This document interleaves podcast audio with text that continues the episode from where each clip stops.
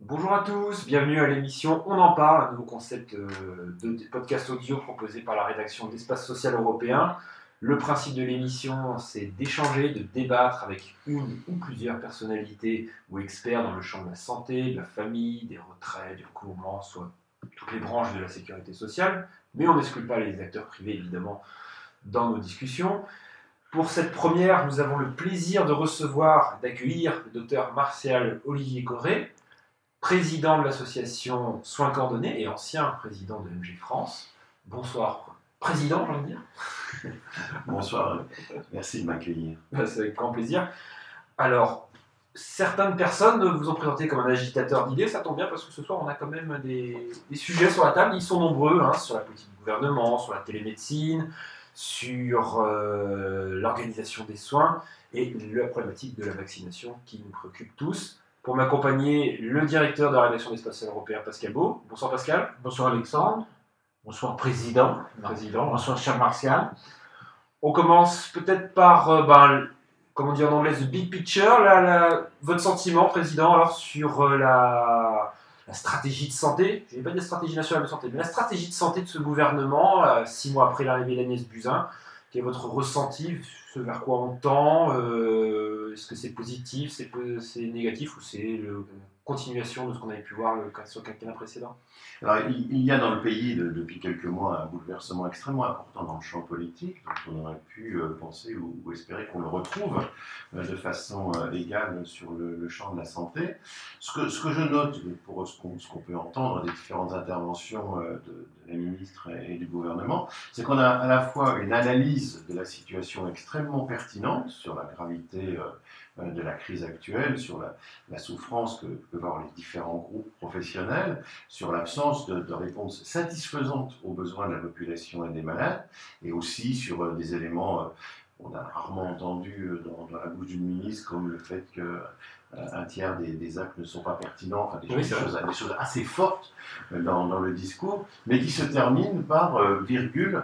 euh, je vais en discuter avec les syndicats, à voir ce qu'on fait sur le tarif, qui, qui montre que on n'a pas encore, au-delà de l'analyse, commencé à esquisser le début d'une politique alternative qui permettrait d'apporter une réponse à, à la grave crise que connaît notre système de santé. Donc, sur la pertinence des soins, ce n'est pas qu'une équation financière. Ah ben, c'est clairement pas qu'une équation financière. On a des problèmes profonds d'organisation dans, notre système de santé. On a des problèmes qui sont liés au sens de, ce que l'on fait et de ce que font chacun des groupes professionnels. Les souffrances les uns et les autres qui sont exprimées régulièrement sont pour l'essentiel liées à cette perte de sens. On a un besoin de répondre, parce que c'est notre mission première, aux besoins de la population. Nous, on bénéficie, euh, dans les médecins de ville, d'un monopole d'exercice et de tarifs garantis c'est quelque chose dans le monde économique moderne qui est euh, extraordinaire. Pour autant, en échange de ça, on n'assure pas euh, de façon satisfaisante les missions qui sont attendues de nous. Tous ces éléments de crise qui, qui par, euh, euh, comment, par euh, effet domino viennent s'amplifier les uns les autres, n'ont pour l'instant pas trouvé de réponse. L'analyse est intéressante, mais on n'a pas encore aujourd'hui euh, d'éléments qui nous permettent de dire qu'on part vers autre chose. Est-ce que c'est pas, euh, cher docteur, est-ce qu'il n'y a pas un sentiment, euh, comment dire, euh, d'impuissance du politique sur la santé, parce que ce ne sont pas des sujets nouveaux, ce dont nous parlons. Euh, la France est composée de gens particulièrement intelligents, brillants, qui sont capables d'analyser des situations, sauf que tout, tout ce que vous indiquez, tout ce que nous voyons, ça perdure, ça s'aggrave parfois même. Euh, Qu'est-ce qui fait que l'État, le politique ne bouge pas? Alors, il y, a, deux analyses. Il y a l'analyse de se dire que bon, y a un manque de courage et puis un manque de volonté face à des risques euh, de, comment, de, de manifestations, euh, de, mouvements d'humeur. On en voit certains se développer, comme par exemple dans les prisons en ce moment. Donc, on se dit que peut-être qu'ils sont prudents. On a une deuxième analyse qui est possible, qui est que le gouvernement a un agenda, un agenda de, d'avancement dans ces Mhm. différentes réformes qu'ils proposent. On voit qu'ils ont avancé sur certains sujets. Ben, Peut-être que dans leur agenda, je n'ai pas la réponse, hein, je ne suis pas dans... dans Il y aurait un agenda masqué chez Alice Euh, Buzyn, ou masqué, je euh, suis président de la République on sur la avance. santé. on avance les- sur les sujets les uns après les autres, et à un moment, euh, on ne peut pas ne pas s'intéresser dans notre pays à la santé avec courage, parce que c'est une somme énorme, Euh, c'est notre modèle social qui est mis en cause par le fait que ça ne fonctionne pas de, de façon satisfaisante, et surtout, la population est excédée euh, de ne pas avoir les réponses qu'elle attend Voilà. euh, comment, au- à ses Ce besoins. n'est pas actuels. la crise des professionnels, c'est aussi maintenant Ah, la population qui va se révolter. Et, et les élus, il suffit de parler avec eux pour voir qu'ils sont le reflet de ce que, de ce que pense la population, qui, qui trouve insupportable euh, de ne pas avoir aujourd'hui de réponse satisfaisante en termes d'accès aux soins sur un tiers du territoire, parce qu'on en est là, et de voir que progressent régulièrement les difficultés, un peu sans réponse. Alors, les réponses sont des réponses de discours politiques, maison de santé, télémédecine, etc., mais c'est qui ne sont pas des réponses qui viennent euh, rassurer et satisfaire les gens. D'accord. Est-ce que, prenons deux, trois sujets extrêmement concrets. Sur la vaccination, bon, le gouvernement, la ministre parle beaucoup de la vaccination des nourrissons, les, on- les 11 vaccins rendus obligatoires. C'est fait. Les choses euh, semblent faites à peu près. Mais sur la vaccination contre la paix, puisqu'il n'y a pas là un risque de déficit grave, avec des conséquences lourdes en matière de, notamment de- d'encombrement des urgences hospitalières, puisque euh, les grands médias, notamment audiovisuels, mettent en évidence. Euh, Est-ce qu'il n'y a pas là une carence, euh, à la fois de portage politique, d'engagement politique et de mobilisation des acteurs de santé? Est-ce qu'il n'y a pas là, encore une fois, une répétition de ce qu'on se, se dit les uns les autres depuis de nombreuses années Alors, ce qu'on peut voir sur la vaccination, c'est la- le recul constant de la vaccination. Elle continue à reculer aujourd'hui et les réticences de la population continuent à s'accroître. Donc le- l'effet boule de neige euh, de, de ces éléments euh, se, se- se traduit par euh, des bon, épidémies, de, épidémies de rougeole euh, à Bordeaux. On voit des enfants euh, qui meurent de la grippe parce que la grippe est une maladie sérieuse dont le, le seul rempart est la vaccination. Donc on a ce recul constant et un discours au sein de la population qui a un discours de défiance à l'égard euh, de, de l'ensemble du, du dispositif, qu'il s'agisse des autorités de santé chargées de contrôler ou qu'il s'agisse des produits eux-mêmes. Mmh. Donc, oui, tout, tout est, tout est mélangé. Quoi. Et les thèses complotistes euh, ont, effectivement beau jeu. Dans ce cadre-là, évidemment que l'ensemble des, des gens ont tendance à se reculer un peu. Mais C'est pas une solution, ça, docteur. C'est une catastrophe. C'est pas que c'est pas- Ça mène à rien, une- ça. C'est une catastrophe.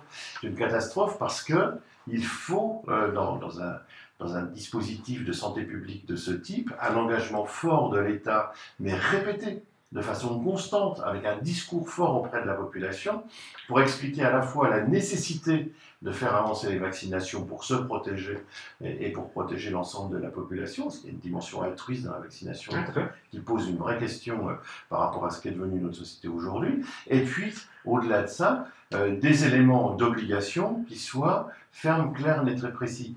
L'idée d'avancer sur 11 vaccinations est une idée intéressante, mais ce n'est que le début d'une politique qui doit être à la fois amplifiée et soutenue pour pouvoir manifester ses effets. Ça, c'est le premier élément. Le deuxième élément, c'est qu'on a la particularité dans notre pays que les acteurs qui sont chargés de mettre en place cette vaccination, à savoir principalement les médecins, euh, décident de s'exonérer de leurs obligations ou décident d'être contre ces obligations. Et on trouve à la tête des associations anti-vaccins une multitude de, de médecins de professionnels de qui santé. fait. utilisent leur discours de médecin pour dire euh, ce n'est pas bon, c'est dangereux, vous allez avoir des effets secondaires, on peut attendre, ça vient euh, carencer l'immunité. Les mêmes sont bien incapables d'aller rencontrer euh, les parents des enfants qui aujourd'hui sont en train de mourir de la grippe pour leur dire ce n'est pas la peine de vacciner. Quoi, hein. Il y a une espèce d'hypocrisie générale et puis euh, de, de- de volonté de passer dans les médias pour dire euh, que c'est des dangers. Donc on, on a, on a un sujet, la, la société dans son ensemble doit se mobiliser et dans cette société,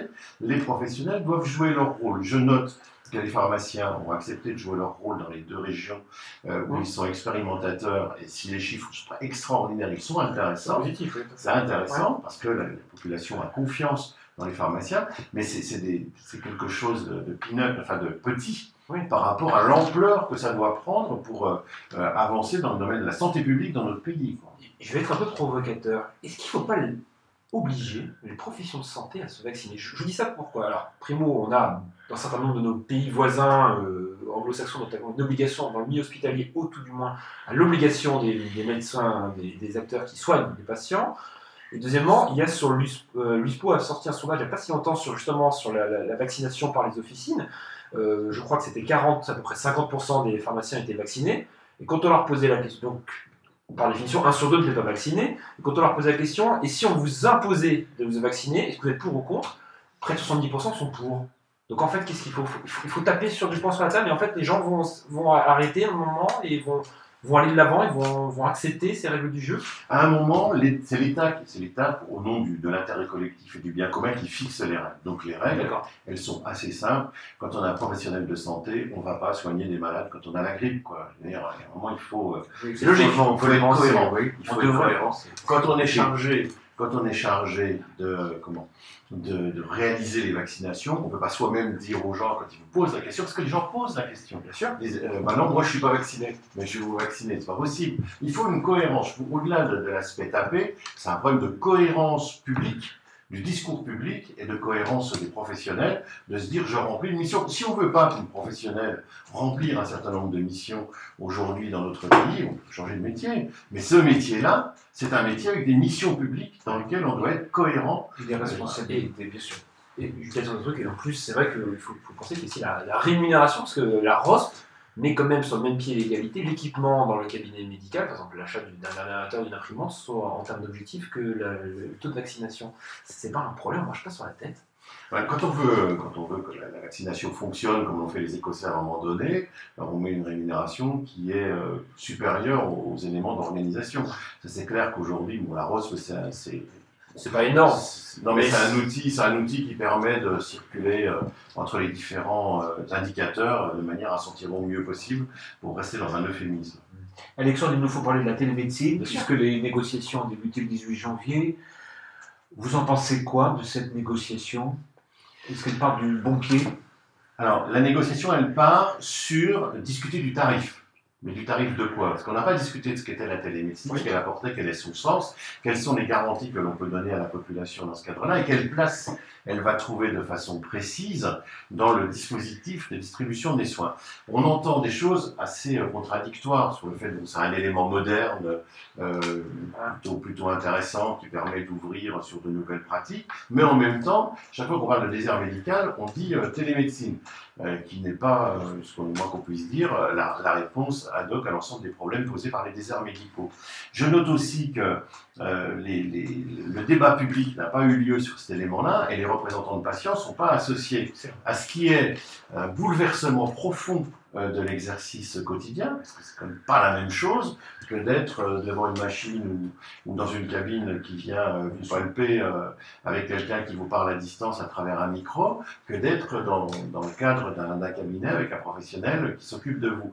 Donc ces éléments-là euh, sont sûrement des éléments intéressants. Il y a plein de choses intéressantes dans, dans la télémédecine et des, des champs qu'on ne peut pas aujourd'hui utiliser, qui vont s'ouvrir et qui vont nous permettre de faire sur, sur des secteurs à définir. Mais il n'empêche, le débat n'est pas posé de façon satisfaisante. Si on se contente de dire c'est une histoire de sous, euh, un peu, un peu dans, dans l'expectative par rapport à ça. Et en plus, comme on est sur un dispositif budgétaire où on dit qu'il n'y a pas énormément d'argent, donc à, à- à enveloppe constante, l'argent qu'on va mettre là, on va pas le 30 mettre ailleurs. L'argent qu'on va mettre là, on va pas le mettre ailleurs. Et donc, ça veut dire qu'ailleurs, on va pas faire. Mais c'est quoi ailleurs? À, quel moment? À quel endroit on en a, parlé? Donc, il n'y a pas de discussion autour de ces éléments-là qui associent soit la représentation politique, soit la représentation des patients ou d'autres acteurs de la société civile qui permettraient de dire voilà quelles sont nos priorités, voilà ce vers quoi on va aller. Et après, quand on réalise des activités de, de télémédecine, il y en a sans doute qui sont intéressantes, mais je note qu'elles ne sont pas conçues dans une logique d'améliorer l'organisation euh, des soins euh, dans, dans- les secteurs où le- les gens en ont le plus besoin. Je prends un exemple. On a beaucoup d'endroits où il n'y a plus de médecins, il n'y a plus que des pharmaciens ou des infirmières. Les pharmaciens ont un maillage territorial qui sont présents partout. Aujourd'hui, on a des tas d'endroits où les pharmaciens n'ont plus de médecins côté d'eux, ne peuvent pas répondre aux besoins de la population. sur ce qui concerne les ordonnances, on pourrait imaginer que la télémédecine soit utilisée dans ce cadre-là, de manière à pouvoir ouvrir et permettre aux pharmaciens euh, d'aller vers des délivrances de médicaments facilités au service de la population qui n'a plus de réponse. Mais c'est pas le sujet, il n'est pas, posé comme ça, il est posé à combien quoi. D'accord. c'est un, à quel plafond en plus C'est un peu le petit bout. Donc on vous sent sceptique sur, cette, euh, sur, sur, ce, sur ce chantier tel qu'il est, tel qu'il a bah, démarré. tel qu'il est monté, parce qu'il y, a un, il y a un vrai, euh, il y a un vrai besoin, d'une part, pour, pour un certain nombre de situations, et il y a une vraie réponse possible pour un certain nombre de situations, mais tout ça reste à construire, et la façon dont c'est engagé va aboutir à une somme euh, et pas une nouvelle politique, une nouvelle approche sur des garanties de soins pour les gens. D'accord. Alexandre, il nous faut conclure. Peut-être un mot, puisque vous présidez soins coordonnés. Est-ce que tout ça, finalement, ça n'est pas le, le reflet euh, d'un certain nombre de carences et la nécessité euh, de cette fois-ci de travailler en profondeur la réorganisation de la médecine de ville. Alors, dans ce pays, parce qu'à la fois la crise hospitalière, le déficit de la vaccination, les, les très petits pas sur la télémédecine, etc., etc., on a, on, a à la fois un système qui est coûteux, qui en même temps euh, ne répond pas aux besoins de la population avec des déserts médicaux qui progressent chaque jour, quoi qu'on dise, hein, la population le sent bien, des inégalités de santé qui progressent, et l'incapacité à mener des politiques publiques qui vont venir euh, rendre service à la population et utiliser euh, les nouvelles possibilités diagnostiques et thérapeutiques qui sont fantastiques au sens étymologique du terme et qu'on ne maîtrise pas complètement aujourd'hui. On sait qu'on ne peut pas s'en sortir si on n'a pas une réorganisation du système de santé ou une organisation, puisqu'elle n'a jamais eu lieu, qui d'une part fixe, pour ce qui concerne le champ ambulatoire, l'activité dans le champ ambulatoire autour d'équipes de soins coordonnés avec des médecins, des pharmaciens, des infirmières et, les, autres, les autres soignants pour prendre en charge en ville ce qui peut l'être et éviter de déporter sur l'hôpital tout ce qui normalement devrait être pris en charge en ville, parce que c'est ce déport qui crée des coûts, qui crée de la perte de sens chez les médecins généralistes. les, dernières euh, études des sociologues le montrent bien que les généralistes, ce qu'ils réclament, ce n'est pas de l'argent, mais c'est du sens dans leur travail quotidien. Et puis ce déport sur l'hôpital aboutit à ce que l'hôpital explose, à prendre en charge des gens qui ne lui correspondent pas, qui ne sont pas faits pour son niveau d'expertise et qui épuisent les, comment, les personnels, les personnels les équipes médicales, qui n'en peuvent plus parce qu'ils ont, ils ont à répondre avec des outils qui ne sont pas adaptés à des prises en charge qui, pour une part, sont des prises en charge ambulatoires, alors qu'ils devraient être réservés sur le champ d'expertise. Et c'est bien de balayer devant notre porte qui est la question aujourd'hui. Alors, soit c'est l'ensemble du champ des professionnels, du champ ambulatoire, qui euh, s'empare du sujet et qui on s'organise autrement, on va prendre en charge les patients en gardant euh, à domicile ceux qui, euh, ceux qui ont besoin pour les personnes âgées, en prenant en charge mieux les, pathologies chroniques et, en se coordonnant entre nous pour que les, indicateurs sanitaires soient, soient améliorés, qu'on aille vers plus d'efficience. Soit c'est à la puissance publique de se dire à un moment donné, je suis garant de l'intérêt général, de l'intérêt de la population, et je ne peux pas continuer à avoir un système de santé qui est financé par les, par les cotisations et, les impôts, et pour lequel la population attend une réponse, et en même temps dire à la population, ben, on est désolé, euh, euh, ils veulent pas, il n'y aura pas de réponse. Ce n'est pas possible. Il y a un moment, il faut que quelqu'un le fasse. Il y a un anachronisme qui va devenir intolérable. Merci Marcel Olivier Corré. Merci, Alexandre. Merci. Et puis à très bientôt. Pour un autre rendez-vous de On en parle. Merci donc pour cette première. N'hésitez pas à nous faire des retours. Euh, on est toujours à votre écoute. Bonne fin de semaine. À bientôt. Au revoir.